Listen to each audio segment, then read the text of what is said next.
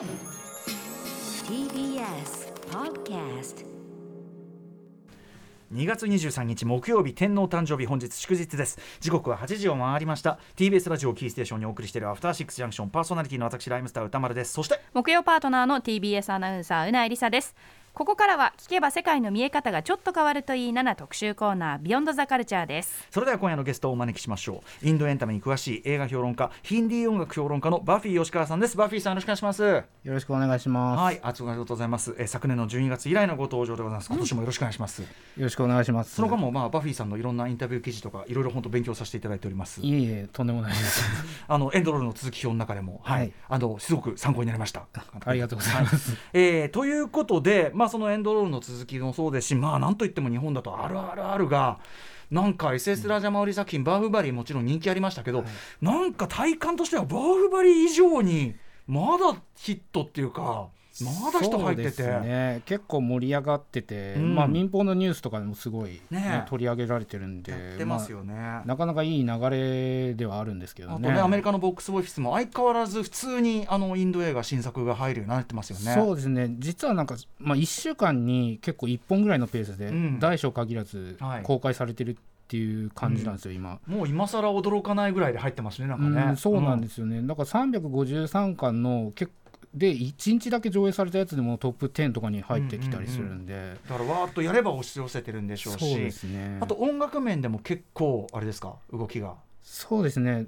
なんかその YouTube とかでもあの世界トップ100そのうん。ミュージックビデオトップ100のうん。1位とか2位とかに入ってたり、はい。なんか全体のその30%ぐらいは今インド音楽の ミュージックビデオがはい。占めてるっていう状態なんですよ。うん。まあもともとね人口多くて見る人多いって問題もあるけどでも明らかにそれだけじゃないまあ。海外のユーザーも入ってきてて、だから1週間で1億とかも普通にゴロゴロしてる感じってうんうんいう状態なんですよね。はい。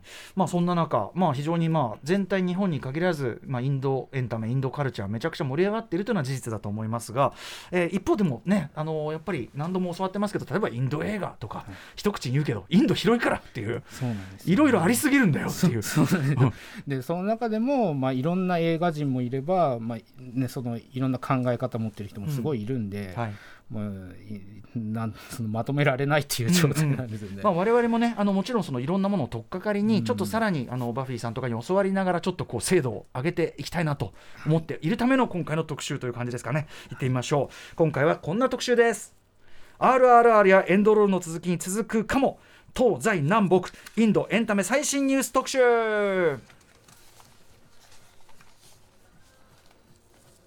まあ、とはいえもうこれ聞くと反射的にもね、反射的に上がってしまうようになってる、えー今年のアメリカアカデミー賞でこの今お聞きの RRR の劇中歌「ナートゥナートゥ」えー歌曲賞にノミネートされたほかエンドロールの続き各所で高評価を受けるなどですねインド映画の快進撃が止まりません。ということで、えー流星を誇る北インド南インドの映画市場に続いて東インド西インドも勢いを増しているそうで今インド映画界はもう本当に面白い作品目白押しということになっております。はい。その他ですねインド音インド映画音楽も活況でさらに映画ガリーボーイのヒットも受けてインドヒップホップにも新たな動きが出ているということです、ねえガリーボーイ確かに素晴らしい作品でしたけどそんなガリーボーイ大きかったねやっぱりね、ということで話題満載のインドエンタメ業界の注目トピックをライターのバフィー吉川さんにレクチャーしていただきます。よろしくお願いします。よろしくお願いしはい。ます。えーということで、あのーまあ、RRR とか、まあにまあ、主に日本の、ね、雰囲気ですけど、あの最近公開された中でエンドロールの続きを受けて、まあ、近年のインド映画こう傾向っていうのはあったりするんでしょうか？そうですね、まあ、RRR とか、まあ、エンドロールの続きとかが、まあ、アカデミー賞で、うん。あのまあ、話題にノミネートされるんじゃないかって話題になってたんですけど、えまあ、それ別に急に注目されたわけじゃなくて、うんあの私も2020年ぐらいからもう絶対22年から3年にかけてアカデミー賞来るって言い続けてたんで、まあそれでその通りになってきたんですけど、うんうん。なんかそのノミネート候補って他にも実はその PS1 っていう作品だったり、うん。あとカンタラとかあとガングバイカワヤティカカーティアワディっていうね、あの作品なんかも実はノミネート候補にはうん。入ってってだから映画としてその評価される、うん。その土壌はもうすでにアメリカとかで出来上がってるっていううん感じで、その結果として今があると。はい。いう状態なんですよね。なるほど、えーまあねそんな感じであのなんていうの着々と積み上げてきた結果、まあ、こんこれからさらにねあの定着というか拡大もしていくかもしれないけど、えー、とインド国内の映画業界は今どんな感じなんでしょう？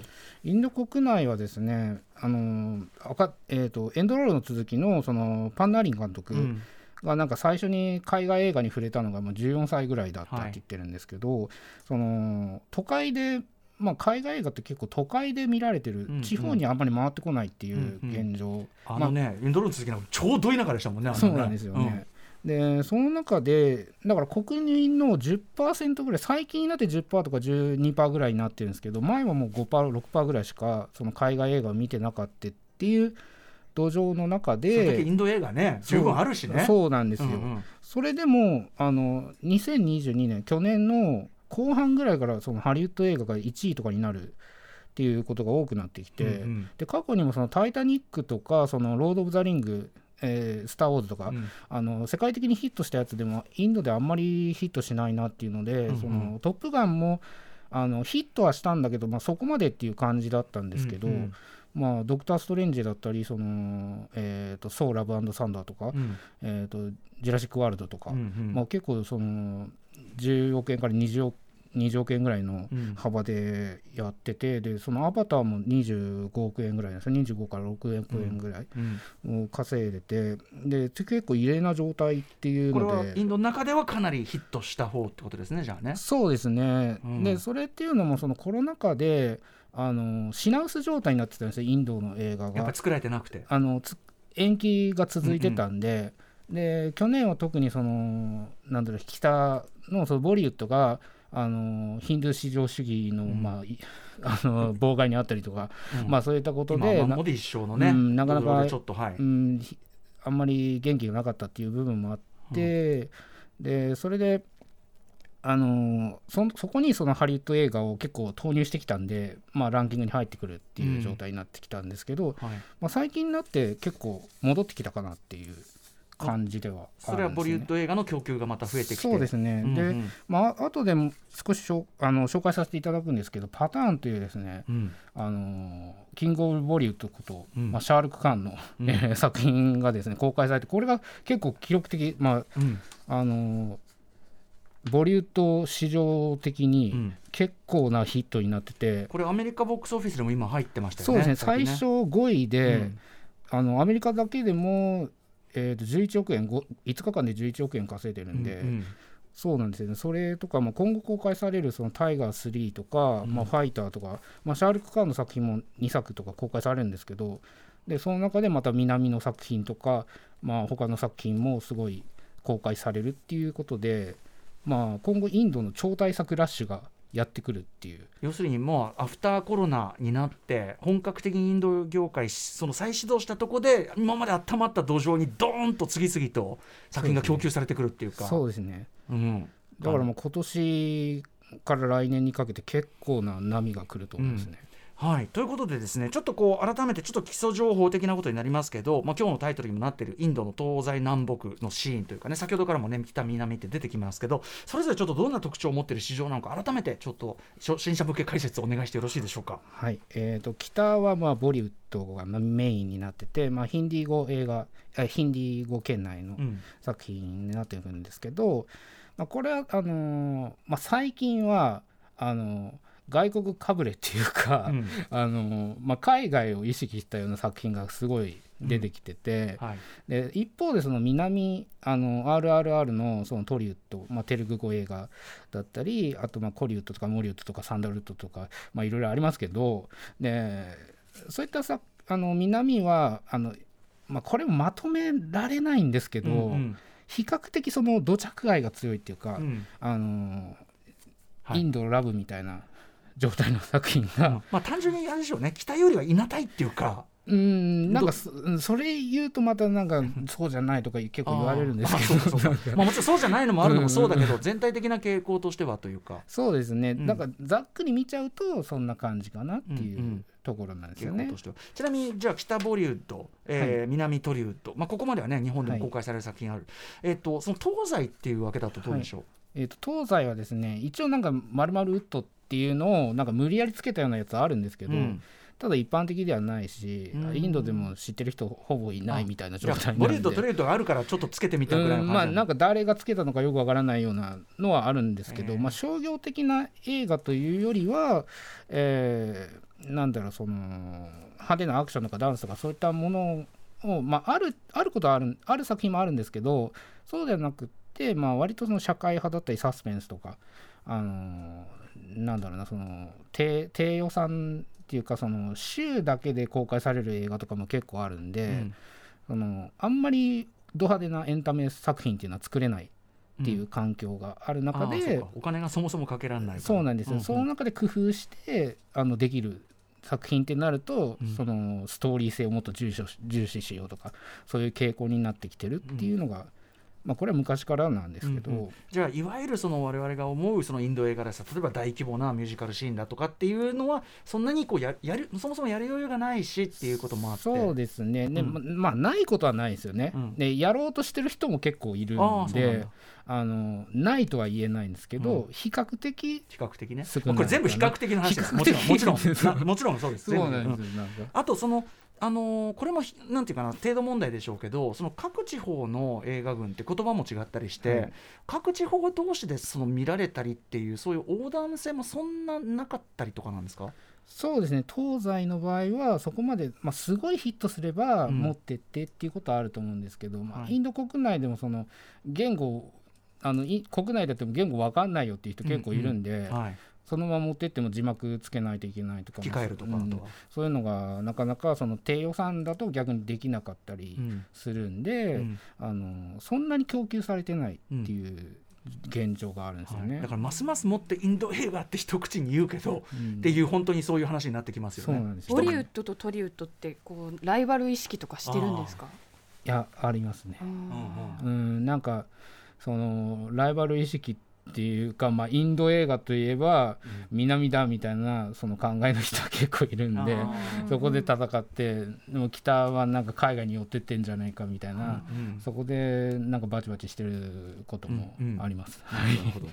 はい、で、えまあ、映画のね、まあ、ざっくりとその東西南北のシーンの流れを聞きましたけど音楽今日はねちょっと音楽の話も伺います、音楽だと最新の流れどういうのがあるんですか？えーっとですね、まあ、音楽を全般的に言っちゃうともう時間なくなっちゃうんで、ええ。まあ、今回ヒップホップっていう部分だけで、まあ、映画の「ガリボーイ」が公開されて、まあ、うんこれ2018年頃ですけど、うん。まあ、これだけじゃないんですけどその頃ってあの本当になんかあ MTV で「ハッスル」っていうそのラップバトル番組が始まったりそのはじめほぼ初めてのなんか女性ラッパーが出てきたりっていうので、うん。なんか集中してそのヒップホップエンタメがえヒップホップが盛り上がってきたっていううん状況があるんで、まあ、今回はヒップホップにはい。まあ特化して紹介させていただこうかなというところですね。はい、特にねそのなぜ女性ラッパーようやく登場したのかとかそのあたりも含めてちょっとはい。伺いたいと思います、えーバフィーさんに東西南北インドエンタメ最前線のお話お知らせの後さらに詳しく伺います.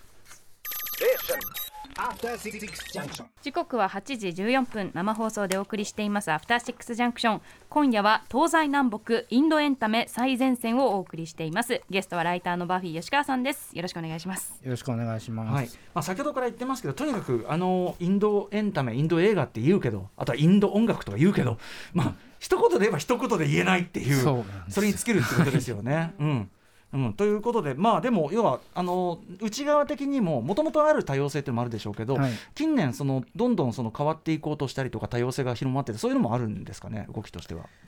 そうですね、まあ、まあ最初に言っておくとそのインド映画って、まあ、一括りにしちゃいがちなんですけどあの例えばその日本と韓国と中国映画を一緒にして日韓中映画って言ってるようなものと一緒で、うんなんかもうそのそれぞれにもう目指す道も違えばテイストも違えば、まあ、映画人によっては来るんですけどそのか考えてること描きたいテーマとかも社会社会問題をもっと扱いたいとか、まあ、いろんな人がいるんで。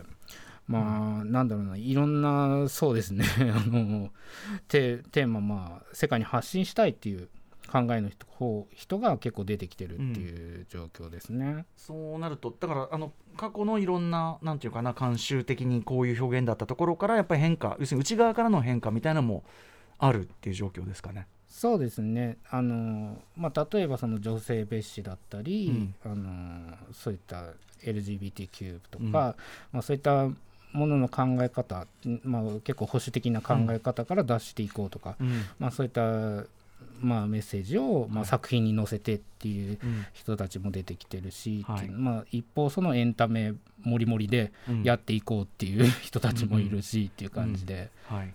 まあでも世界市場これからどんどん広がっていくに従ってそこのなんていうのかなそこの調整というかなんというかチューニングっていうか絶対重要になってきますもんねこれからね。そうですね、うん。はい。ということで、えーまずは映画のお話を伺っていきたいと思います。地域ごとに注目ニュースを伺っていきましょう。まずはこちらです北の注目ニュース RRR の次に絶対来るパターンに注目せよ。はい北インドでございます、はい。えーパターンどういうえーあのお話というかどんなは映画なのか改めて。えっとですね、これは、まあ、今、日本でも公開中なんですけど、バンバンという作品があって、これのシッタールト・アーナンド監督のまあ最新作、うん。でえっとまあ、キング・オブ・ボリュード、まあ、さっき言ったんですけど、シャールク・カーンの,、うん。あの4年ぶりの主演最新作、うんでまあ、これもさっき言ったんですけど、まあ、初週5日間で、まあ、せ世界興収85億ドル以上稼ぎましてで、アメリカだけでも11億稼いでると。うん。で今もずっと更新してるっていう状態で、はい。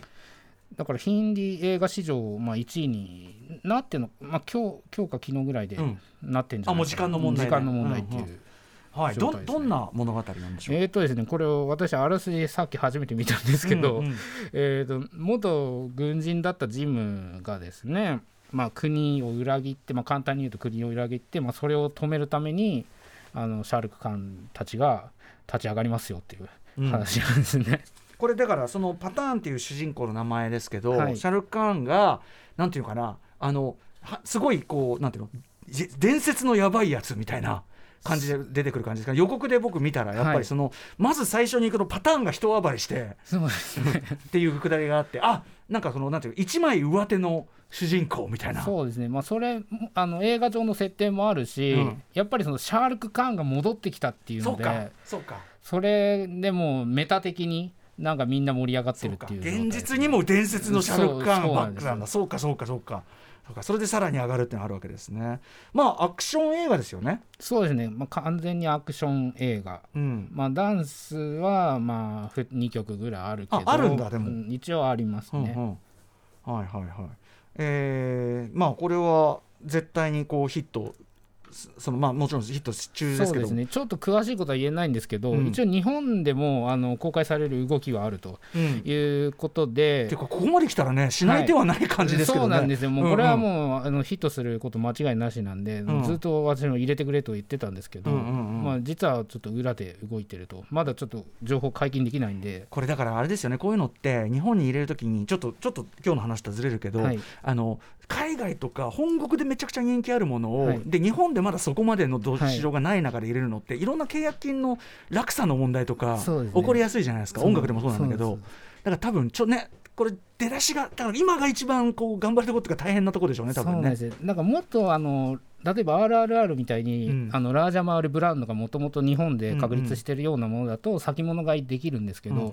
こういったあのボリュート作品とかはそのヒットしてから買おうとしちゃうんで、どうしてもどんどん釣り上がってってしまそうだよね。そうだよね、うん、でもまあちょっとこれだけ世界中でねもう、うん。あのナンバーワン級のヒットしてるんだったらちょっと日本にも入れていただかないわけはそうですね。で需要は絶対あるわけだからね。需要はありますし、うんうん。そのインド映画っていう、まあ、ジャンルっていうかそのものにとらわれない、うん。もう世界に通用するアクション映画っていうか、はい。まあ、今までその2000年代ぐらい、まあ、ちょっと前後ぐらいからその海外アクションとかを結構リメイクしたり、まあ、オマージュしたりっていうのをや、まあ、すごいやってきたんで北特に北は。はい。あのそれの成果が出てきて、まあ、うん。独自のインド独自のものとその、うんインターナショナル的なものが合体してきたなっていうので、うんうん。かなり進化してきたような感じはしますね。ある意味だからこれはそういう流れの2000年代からのちょっとそのハリウッド映画的な VX アクションを取り入れてインド流に昇華したもののもう集大成じゃないけどそうですね。そんなぐらいの感じですかね。なんかね映像見てるとそうね。ですね。逆にこれちょっとヒ日本でヒットしてないとまずいなっていう、うんうん。うん、ボリュッドちょっとまずいなっていう状態でありますけど。なるほど。はい、ということで、まあ、ボリュード作品パターンちょっとなんとか日本でも見られるようになりたいねしてほしいなと思いますが、えー RR ね RRR、まあ、あの世界的にもヒットしてということですけど国内はどういう反応だったんですか？ちなみに。えーとですね、国内、まあ、インド国内はですね、なんだろうその南の作品がまあ最近結構評価される、あの RRR もそうだし、うん。まあ、そういう中で、なんでやっぱりその国民から愛されてるのは、まあ、これもちょっと比較的っていう話になってきもますちろんですね。もう全体がそれはそうです。はい。まあ土着愛の強い作品、まあ、インドラブみたいなのをもっとやってくれみたいな人もいるっていうのもあるし、うんでそれでまあ北が逆にその南の作品をリメイクしてやってる人もいたり逆にその南ばっかりリメイクしてんじゃねえよみたいな意見の人もいるし、うんうんなんかいろんな、まあ、人たちが、うん騒ぎ立ってるよまあでもね いろいろいるさっきから言ってるようにいろいろな考え方といろんな人がいっぱい実はだからそのインドってもちろん多言語多民族っていうか、多宗教だし本当はね。そうなんですよ、ね、だからそうだからそれは当然のことっていうかある意味ね。そうなんですよ。だけどななぜかそのまとめられて紹介されてしまうっていうまあ、知らないだけですよ、それは単に、うん単に知らないだけ。でもまあ、あのー状況としては、だから、まあ、でも南がすごく評判いいから、北も頑張んべっていうような刺激を受けてるわけですもんね、そね。れはね。えー北の、えーボリウッド映画界のニュースとしては、他にユニバース化の流れがあるということそうなんですよ。であのさっきちょっと言ったんだけどやっぱ2000年前後からそうのん海外の作品を結構意識してるんで、うん。やっぱりその MCU うんうん。あの、まあ、DC とかもそうなんですけど、えアメコミ映画が、まあ、あのボックスオフィスの、えー、とインド国内のボックスオフィスの話もちょっと触れたんですけど、えあの入ってくるようになっえて、うんやっぱりあのユニバース化をインドでもやろうと。はい、で何ユニバース？あのブラフマーストラっていう作品が5月に日本でも公開されるんですけど、うん。これが一応アストラバースっていうのであの1作目がシバの物語で。シバってあのシバの神様ですか？えー、とシバってこれ主人公の名前じゃないかなと思うんですけど、うんうんうん。あのでキャラクターごとに単独作品やってなんか最後に集結させるみたいなうん。話なんですけどこれ制作に結構時間つ結構長い時間使ってるんで、うん。ちょっとアストラバースはまあどうかなっていう完成するかどうかなっていう。でもね作品ですインドはそういうもし神々をモチーフにしたうん。インド流のそのヒーローユニバースみたいなのがあるとしたらそういう意味では宝庫ですもんね物語はね。そうですね、ん。でさっき紹介したパターンはですねこれスパイユニバースという作品で。あれもユニバースなの？そうなんです。よスパイユニバース？スパイユニバース。要するにミッションインポッシブルじゃないけどああいう感じかな？ちょっと多少高等無そうです形味がある。ね一応あの2019年に公開された「ウォー」っていう作品があるんですけど、うんうん。その中であのリティク・ローシャンが演じたカビールっていう主人公がいるんですけど、この人の名前がいあのパターンに出てきますし、へであのタイガー伝説のスパイっていうですね、うん。日本でも公開されて2作目は公開されなかったんですけど、うんうん。これの中のそのサルマン・カーンが演じるタイガーーうん。もあのタイガーがはい。実はあの亀を出演しているというのがあったりですね。スパイユニバース。はい。うん。であとはですね、えーシンガムとかシンバあとスーリア・バンシーのコップユニバースっていうのがあっコッてプユニバース？これはまあなんだちょすごいつながってるっていうわけではないんですけど、うん。その一応ぶあの主人公たちが警官なんで、うん。あの地方とかうに、ん。あ仲間がいるぞみたいなうんうん。程度なんですけど、うん。まあ、今度4作目しがまあ制作されるんで、あの初めてなんか女性のヒーローが登場すると、うん。ディーピディーピカ・パードコーンがし出るみたいな感じで言われてますね。これはコップユニバースでまあだから警察ものみたいなのもあればと。そうですね、まあ、でもとにかくユニバースものが結構流行ってる。はい。まあ、これからもどんどん出てくるだろうしそのインド映画ってその続編はあったんですけど、うん今までもあったんですけど直接的につながってるのってなかなかなかったんですよ。最近結構その直接的につなげてきてるの出てきてるんで、まあ、続編のあり方も変わってきたなっていううんうのん。がありますね。なるほど、まあ、ユニバース化の流れ、えー、来たボリウッドの映画界ちょっと流行ってきてるぞということで。あのあれですねさっきおっしゃってたブラフマーストラは日本でもやるんですよね。そうですね5月公開です。5月12日に公開決定されているようなので、はい。えーまあ、青年芝、まあ、か一応一応この段階では普通の青年だけどそれが実はみたいな感じなんですかね。そうなんです縛ってついてるぐらいだから。能能力を得ていくぞっていう、うんうんはい、えー日本でも見られる、えーブラフマースートラこれはアストロバースということでニューバース化の流れ流行っているというお話を伺いました。続いてのパート行ってみましょう。南の注目ニュース。アカデミー賞候補作の続編が続々登場。はい、えー南インドの話でございます。南はどうなんでしょうか？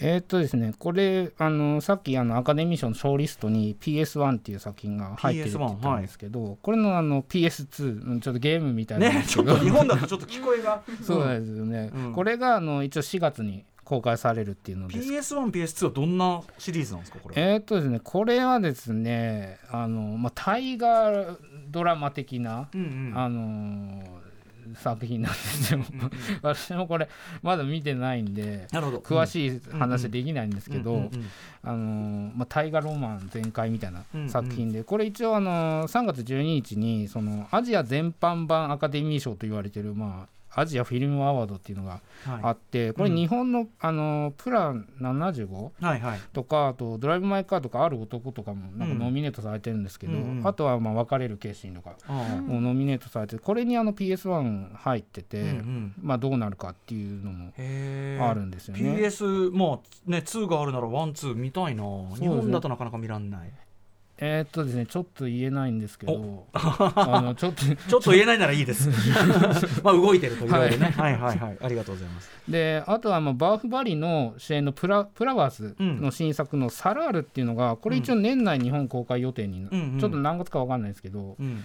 一応なんかあの公式で「ジャパン」って載ってるんで、うんうん。まあ来るのともう一本ちょっと読み方分かんないですけどそれも公開になると、まあだからえっと南インド。まあでもねちょっと前と比べたらだいぶやっぱりあの SS ラージャマウリブランドの力もあってはい。南インド作品日本でもようやくちょっとずつは見られるよそうになってきてる。ね。まああのあとわりかし北よりは南ファンの方が多いんで。やっぱいわゆるインドうん。っぽさっていうんですかね、きっとね。だからあの入りやすいのは南なんですよね今日本で、へえ、ううん。ん、まあ皆さんが期待する感じの。そうですね、ん。ファン層がついてるっていうのがあって、でも楽しみです。プラパースジン君ね。やっぱりね。あと PS 気になるわ。ちょっと。はい。まあちょっと。一応あの年内にどうかっていうことだけは言っておきますけど、はいまああのバフィーさんたちもろもろの尽力をじゃあね 期待したいと思います。すいませんね。本当にね。楽しみにしてます。とい。うことで南インド映画のシーンこんな話でした続いていってみましょ東西の注目ニュース歌って踊る方が少ない東西インド映画の独自シンガー。うはい。先ほどもおっしゃってましたけどえー、と東西は、まあ、いろんな政策経済事情もあっていわゆるインド映画的な大規模なダンスとか。そうですね。まあ北南と比べれば、まあ商業ベースのものが少なくて、まあ例えばベンガル語の,、うん。あの映画だと、まあ、コルカタとかバングラディッシュとか、うんうん。まあ、そういったまあベンゴベンガル語圏内のみで、まあ、上映がほとんどなんで、うんうんうんまあ、配信となってくるとまた別なんですけど、はい。あのまあ、劇場公開時においては、まあ、北や南のように、まあ、吹き替えとか字幕字幕がそこまで作られないっていう、あのまあ、環境がありまして、うん。まあ、そういった状態でそのエンターテインメントよりもやっぱり社会派だったりサスペンスっていう内容重視の作品が多くなってきて、どちらかといったらまあアートと、まあ、芸術的な作品ですね、うんうん。まあ、そういったものが圧倒的に多くなってきてると。うんうん。でまあむこれ昔最近からじゃなくて昔からなんですけど、うんうん。やっぱりむあのサタジット・レイとかはい。の意思を受け継いでっていう人も結構いますし。サタジトレイはじゃあ、えっと、西の方、えー、とサタジット・レイが東です東の方ね。あの去年あの生誕100周年うんうん。でなんか電気映画公開されたんですよ。サタジトレイはちなみにあのうなえさんあのこんな風にインド映画がこんな爆発的に日本で、まあ、見られるようになる前に、主に日本で見られてたのはサタジトレイとかの結構アート映画よりなそうですね。岩波ホール感というか、そういう感じのがむしろ知られてた一応説明まですいません。はい。うん、東のねそうですね。あのあれですよねエンドロールの、あのー続きのな最後の方のところでもサタジトレイをね。オマージュも出てきたからあの名前を挙げてたから、はい。あやっぱこういう受け継がれてんだと思って。そうですね、だからなんかそのサタジット・レイの作品ってその歌って踊るとかもともとないんで、あのやっぱりさそのストーリー重視でやっていこうっていう、その流れを組んでっていう静かなむしろ静かなうん。作品からインド映画のイメージって歌って踊る日本ではやっぱムトゥが、あのー紹介されてからですねやっぱ井戸木潤さんたちとかで。ね。うんそれによって大きく変わったっていうのは、はいそうなんですよね、うんうんだからまあ歌って踊る作品はないわけじゃないけど、割合的にはまあ少ないよと、エンドロールの続きもグジャラート語でまあ西なんですもんね。そうこれ西ですね。西はですね、なんかこの監督が言ってたんですけど、うん。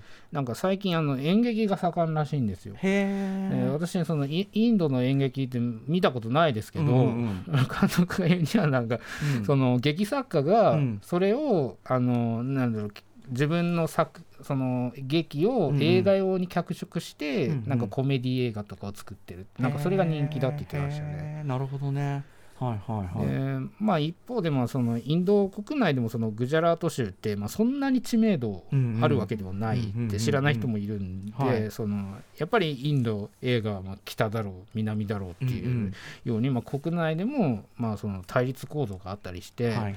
でそのエンドロールの続きがそのアカデミー賞のインド代表に選ばれたぞって発表された時に結構暴動ぐらいえー、マジで？いや確かにその異色なんだろうなとは思うんですよね。だってあのメジャー会社じゃないっていうかほとんど海外資本で作ってまあねそうなんですよ。ねだから商業ベースのやつもっとインドらしい土着愛の強いやつをもっとおそれこそ RRR とか押せみたいな、うんうん。あの状態になってですね、だからプそのプロデューサーの D さんが言ってたんですけど、うんうんまあ、きょほん本当にあの直接的な脅迫だったりなんかサイバーアタックがサイバーアマジで？タックってきて。暴力受けるぐらいなんだ。そうです。ねで1日結構そのボディーガードつけて生活してたっていうことで。でこれ、ん。そうこの詳しいちょっとインタビューはですね、うん。うんちょっと日刊サイズの記事で、うん。あのがっつりやってるんで、はい。もし興味がある,、方は見てください。えじゃあそういう世界的な賞レースにおいては同じインドっていう意識やっぱり強く持ってるってことえー、となんか最近はその最初はやっぱり反発があったんだけど、そのそれっていうのはそのインド国内でも見られてなかったらしいんですよ、そのエンドロール続きっていうのが。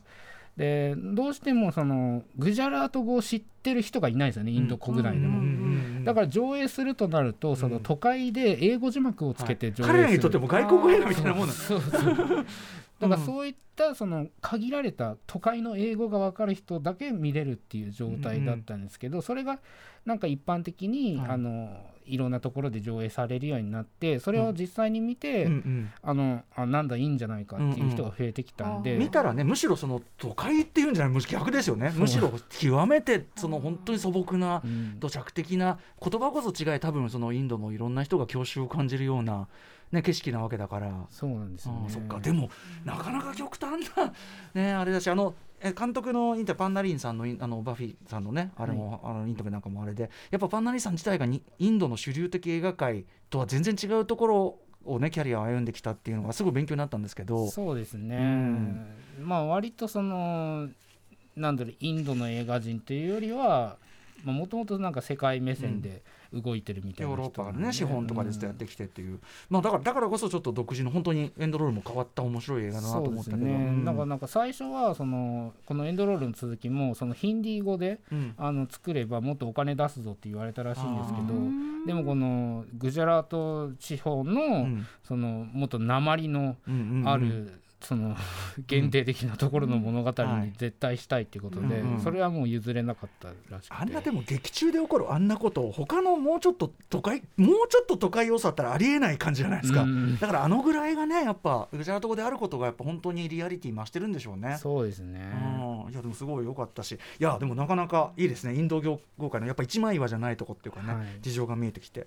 はいえー、でですね、えっと、歌って踊るのが一般的ではないという地域とかねそういう話も伺いましたが、えーそれに関連しまして映画の主題歌音楽の方面でも新しい動きがあるということでバフィーさん。はい。インド音楽とにかくねあの、はい生活に支障があるほど聴いているという。そうなんですよ、うん。だから1日だから 4, 4割ぐらいは あのインド音楽聴いてるんで、あのまあそ で今日はヒップホップの話ってね、はい。おっしゃってましたけどはい、はい。でまあ女性ラッパーがまあ最初に言ったように急増中ということで、うん。まあ、その背景にあるのは、はい。そのまあもともとそのガリー・ボーイの前から、うん。インド映画界ってそのヒップホップムーブメントっていうのがそのうん。2010年前後ぐらいから起きてて、うんうん。というのもそのボリュ例えばボリウッドのそのダンスシーンに、あのなんだ現代的要素として、うんうんそのその当時流行ってたあの曲をもう入れ込もうというので、まあ、音楽のトレンドだったりそのクラブでかかってたハイ、ええ。ローテーションでかかってたアーティスト例えばまあピットブルとかシャキーラとか、うん。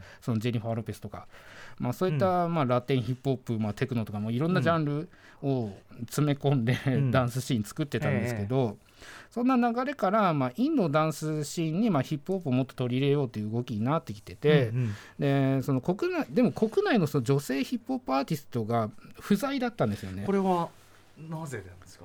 あのーこれはですねもともとそのなんだろうそのあの誕生しづらい環境があった。うんうん。あのままあ後でまたちょっと言いたいと思うんですけどその女性があのそのスラングだったり、うん。そういったことを歌うこと自体が、うん。まあ、良しとされてないその保守的な、うんうんうんあの環境があったっていうことがあって、あの例えばまあ女性がそのラップでこれからやっていくぞとなると、あの親とか親戚からすごい言われると。ああのででそれでその、ーなんだろうそのヒップホップうんまあ、ラップっていうこと自体が、まあ、あんまり一一般的になかったっていうのもあって、うん。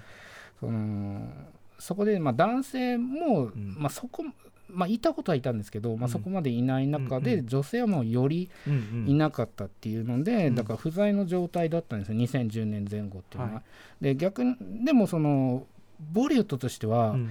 ヒップホップ色を入れたいと。うんうん。いうことでそれでまあアメリカのアーティストラジャクマリっていうそのインド系のうん。あのアーティストがいるんですけどその人を逆にインドにうん。逆輸入してきて、はい。あのラップパートをそのやってもらったり吹き替えやってもらったり、そのヒップホップ調の曲に吹き替えしてもらったりと。ラジャクマリがちょっと頑張ったんですね途中でね。そうなんですよねうんうん。でなんだろうそのラジャクマリはですねそのハッスハッスル MTV のハッスルっていうラップ番組の、ラップバトル番組の、うん。まあえー、と審査員もうんやっててですね。なんか最初は海アメリカから連れてきてうん。でインドでやらせてたんですけど、うんうん。だからそれで2018年にそのガリーボーイが公開されて、うん。であとはそのさっき言ったその MTV のハッスルっていうのがちょうどあの放送開始とかになって、で同時にそのほぼ初め、まあ、い今までいなかったわけじゃないですけど、うんうん。メジャーシーンとしてはほほぼ初めての DMC っていう、うん。あの女性ラッパーとかも出てきたりっていう、うんうん。そのなんだいろんな要素がその2018年に集まって、うん。あのそこからなんかあのやっていいんだ女性もやっていいんだっていう、うんうんうん。状況になって、うんうん。であとはまあ Z 世代がはい。Z 世代ももうちょっと下もうちょっと上の世代になると、うん。やっぱりその保守的な、うん。なんか親とかに言われるとかあったんですけど、Z 世代はその海外のアーティスト、すごい影響されてるんで。もう直で見てますからねそうなんですよ、多分ね。もうん。もう直接アクセスできるんで、うんうん。あのそんな保守的だと知らねえよっていう状態だったんで、うんうんだから Z, Z 世代は割とそのうん。オープンな感じ、うんうん。で、まあ、そういったのが本当に重なって重なって。その女性ラッパーが増えてきた。2018年まあインドヒップホップまあかちょっと本格開花元年というかそんな感じになったそうですね。だからもともとそのアングラジャンルだったのが、うんうん。そのガリボーイで、うん。まあ、メジャーしメジャーに押し出されたっていうのうんうん。もすごいありますしね。映画でもじゃあ使われるそのね最初映画に取り入れたいというのが最初に大きなはい。あれとしてあったわけだから、まあ増えてきた、はい。うん、って感じですかね、そうですね、うん。じゃあちょっと実際にあのー女性ラッパーの、えーその映画に関連した曲を聴いてみたいんですが、そうですね。であのそうなんですよあのボリュッドみたいにそのダンスシーンとして入れるんじゃなくて、さい最近はそのあの、まあ、いろんななんだろうダダンス別に入れなくていいじゃないかっていう考えにもすごいなってきてるんで、うん。あの主題歌、うん。オープニングとエンディングだけに入れるみたいな状態になってきたんで、そのラップの曲とかも入れやすくなってきたんですね、うんうんうん。主題歌として使いやすくなってきたっていうのがあって、確かでその中でこれはまあ東インドの、うんえーまあ、あとバングラディッシュとかベンガル語圏内でも活躍してるうん、あのアーティストなんですけど K・ ディバっていう人がです K ねディバ、うん。えーこれベンガル語映画のそのドクター・バックシーっていうですねうん。の主主題歌にあの起用された曲を聴いていただきたいんですけど、はい。はい。うん。では曲紹介、えーバフィーさんからお願いします。えー、と K・ ディバ、えードクター・バクシーでタイトルトラックはい、えー、K ディバでドクターバクシの、まあ、タイトルトラック、はい。主題歌ですね、はい。お聴きいただきました。あの最後にラップしてるこれが K ディバさんってそうですことですかね。ねあのーまあこの人はですねじあのフローレンス・ピューによく似たあの肉好きの人でして あの、うん。まあ、調べてもらううん。と出てくると思うんですけど、あとなんかイーストサイド・クイーンズっていうその、うん。東のうん。ラップ女性ラッパーを集めた、うん。まあ、活動とかもやってて最近すごいあの、うん。急上昇っていうか、なんかすごい90年代のフィメールラッパー的ななんか貫禄があるなと思って。そうですね。あの、はい。じあの実際のひその経理版も、うん。あの結構貫禄があるっていうか、はい。いやでもいいですね。かっこよかった。はい、えー、ドクター・バクシーってこれはなんかハンクライムサスペンス的なんですかねこれねね。そうですね。あの、うんうんまあラップも何言ってるのか正直わかんないんですけど、うんうんうん。ねなるほど。ででもかっこいい。こういうようなのがまあ増えてるということですね、はい、他にもあのババフィーさんおすすめのアーティストというかえっとですねムルナルシェンカーっていうとこの人は割とそのポップ寄りだったりするんですけど、うん今、B、ちょっと BGM ではい流していただいてるんですけど、うんであとはですねあのさっき言ったその MTV の「ハッスル」うん。今シーズン2がラップ放送バトル番組。そうです、はい。あのシーズン2が放送されてるんですけどその中で、えっと、スラシティ・タワデっていう人が、うん。スラスティタワーで。そうあのすごい今あの国内で大人気なんですよ。どどんなインドだとどういうラッパーが今人気とかあるんですかね？えーっとやっぱりバードシャーとかは、うんうん。あのもうメジャーっていうか、うんあのーまあ、インドの曲、その映画の曲とかすごい歌ってるし、ポップはい。ポップとかもやってるんで、大人気なんですけどなんかその地方からくすぶってた人たちが、あー。あのーもう前に出てきてるっていうか。あのそういう土壌あのそういうオーディション番組だったりラップバトル番組っていうのが増えてきたんで、うんあの出ていけるんだっていうのがあるし、あと YouTube とかその発信もすごい簡単にできるんで、うんうん。あのその境界線がもうなくなってきてるんでいろんななんかすごいシーンの発展の仕方ってちゃんと順番があるんだって今伺ってる どこの国も？最初はその都市部で始まったものがあの今度は地方からふざけんなっていう声が上がってみたいな。これ完全にやっぱそういう進化史なんだと思って。そうですね。面白い。音楽も言語がその東西南北で違う中で横断することってできるんですか、えー、と音楽はですねやっぱり地域ごとにも聞かれてるっていう、音楽は割とその全体的っていうかでもまあヒンディー語がメインの歌手がその他の地域のやつを吹き替えるっていうのも普通にあるしあの英語特に Z 世代とかはうん。英語なんですよ、もうあほぼ。もうそもそも英語で歌う。そうなんです。だから逆にその英語の方がそのインド国内の言語がぶつかってるよりはそうか、うん分かるっていうので、そうか。共通語としての英そう語として。共通語として。はいはい。だからもうインドの国内の人は普通にあの海外の曲聴いてるんで、うんうん。それにあの国内の人たちのその英語の曲が入ってきてるみたいなうん。状態なんですよね。なるほどなるほど。はい、えー、ということで今までのところはこう、まあ、東西のね、はい。東西っていうかな、まあ、あのヒップホップの流れというのを伺ってまいりました。はい。えーということでここまで東西南北インドの映画と音楽最新事情について伺ってきましたが残りちょっと時間でですね、えー、とネット配信関連とか要するに日本でちょっと比較的見やすいような、えー、と最新インド作品ぜひあのバフィーさんに教わりたいと思うんですが。はい。うん。えー、とこれはですね、えー、と今ネットフリックスであの2月3日から配信中の,、ん。あのスペインのもともと「エリート」っていう作品あのドラマがあったんですけど、えこれをあのインドリメイクしましてーうん「あのクラス」っていう作品があってはい。これあのなんだ3人の小小学生あの小小学生ってあの小学金生うん。が、あのエリートの中の富裕層の学校に入ってきて、そこでどうなるかっていう話でこれはもともとそのエリートがそういう話だったんですけど、ん。そこにあのインドならではのそのカーストだったり、うんっていうのが入ってきながら、うんあのドラッグ同性愛 SNS も殺人とかもいろんなことがあの巻き起こってくるっていう感じで、なんであの。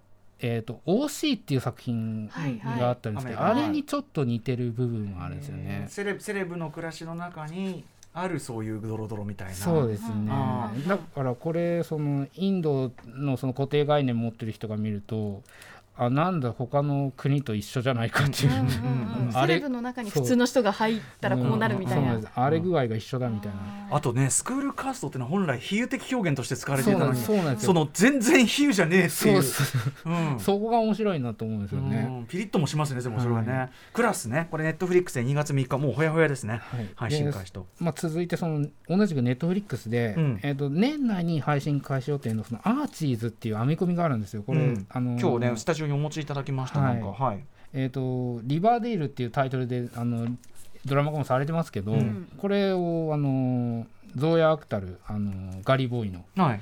があのインド版にして映画化すると。うんうんでこれリバーデイルの実はシーズン3があのマルチバースを扱った作品でして、うんうん。で実はこれマルチバース内のインドのそのリバーデールの話なんじゃないかなと勝手に思ってるんですけど、うんうんまあどうなるかちょっとまだ内容がよく全然わかんないっていうか、うんうん一応なんかミュージカル映画らしいんですよね。へー。アーチーズ。これはいつから公開ですか？これ年内でちょ年内配信。ちょっとわかんないですよね。まだ作ってんのかな？はい。増薬たるねでも楽しみですねこれね。へえアーチーズね。はいこれもネットフリックスで今待機中という感じでございます、そしてもう一本ぐらいいきましょうかあとはですね、まあえー、とインドじゃないですけどあの8月にあのハート・オブ・ストーンっていうですねガルガドット主演の,、あのこれもネットフリックスで配信されるんですけど、うんうん。それがあのアーリア・バットあの RRR はいはい。のそのシータ役で出てた、うん。アーリア・バットが、えー、と出演するっていうことで、あの外資系っていうかそのネットフリックスとかディズニープラスとか、うんうん。そのアマゾンとかもそうなんですけど、うん。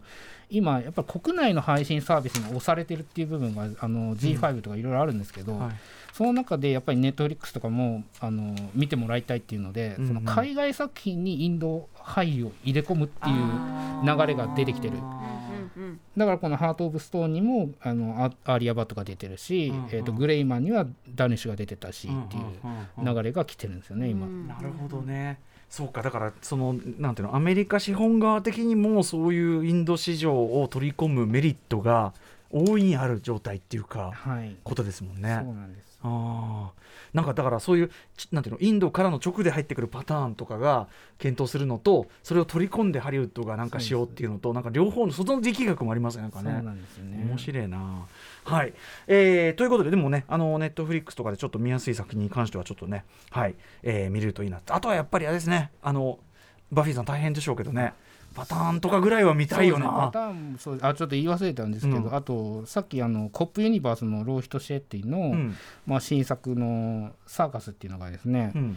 まあ、一般劇場ではないんですけど、インド大映画祭っていうので、はい。まあ、6月に公開されますし、まあ、タイトルはちょっと言えないんですけど、はい。あのダンス映画もこ年内に ちょっと1個公開される、ね、まあ言えないばっかなんですけど、うん。まあ、他にもまだ言えないのが6作品ぐらいありますよと。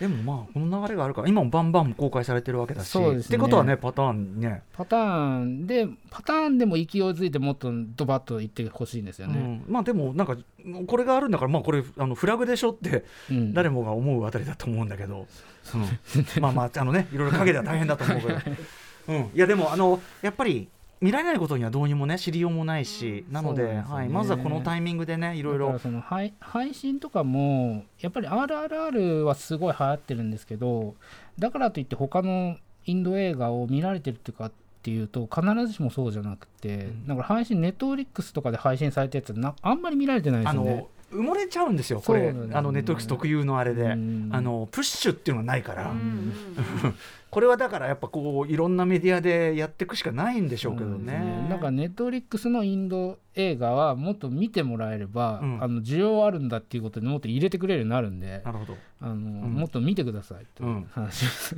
まあまあでもあのこういう形でご紹介いただければ入り口ができるんで、ありがとうございます。はい。はいということで、えー、さあそろそろお時間が近づいてまいりました。最後にバフィーさんからもぜひお知らせことなどお願いします。えーっとですね、えートラベルマガジンのトランジットっていうのがですね3月15日に、あの発売になるんですけどこれ東インドとバングラディッシュ特集になっててあの私実はこれ書く予定だったんですけどあの東もうバングラディッシュの映画も日本にほぼ入ってきてないという状態で素材がありませんっていうことで、あのできませんでしたので、一応紹介だけしておきますと。いうことで、まあ、あとはあの日刊サイゾーとかクイックジャパンウェブとか、まあ、エンタメネクストとかあとブロック FM とかであの定期的に記事書いてますし、あと、まあ、インド映画は私専門ではないんであのアメコミとかミュージカルとかあの最近だとあのスペインスペインミュージカルとかも、あの研究してますんで、あの映画全般のあの仕事をいただきたいなという話です。はい、なるほど。確かに。はい。ありがとうございました。はい、ということで、あのー、本日はまたまたでもいろいろ教わりましたんでありがとうございます。ちょっととりあえずはでもまずはパターンちょっと、はい、そこから見たいなという感じがしましたそうですね、はい、まあ、パターンは、まあ、言えないんですけどほ ほぼ入ってきますよという、まあ、そんなね はしないわけはないだろうというね。はい。ということで、えー、今夜のゲスト特集、えー、を解説いただいたのはバフィー吉川さんでした。バフィーさんありがとうございました。ありがとうございました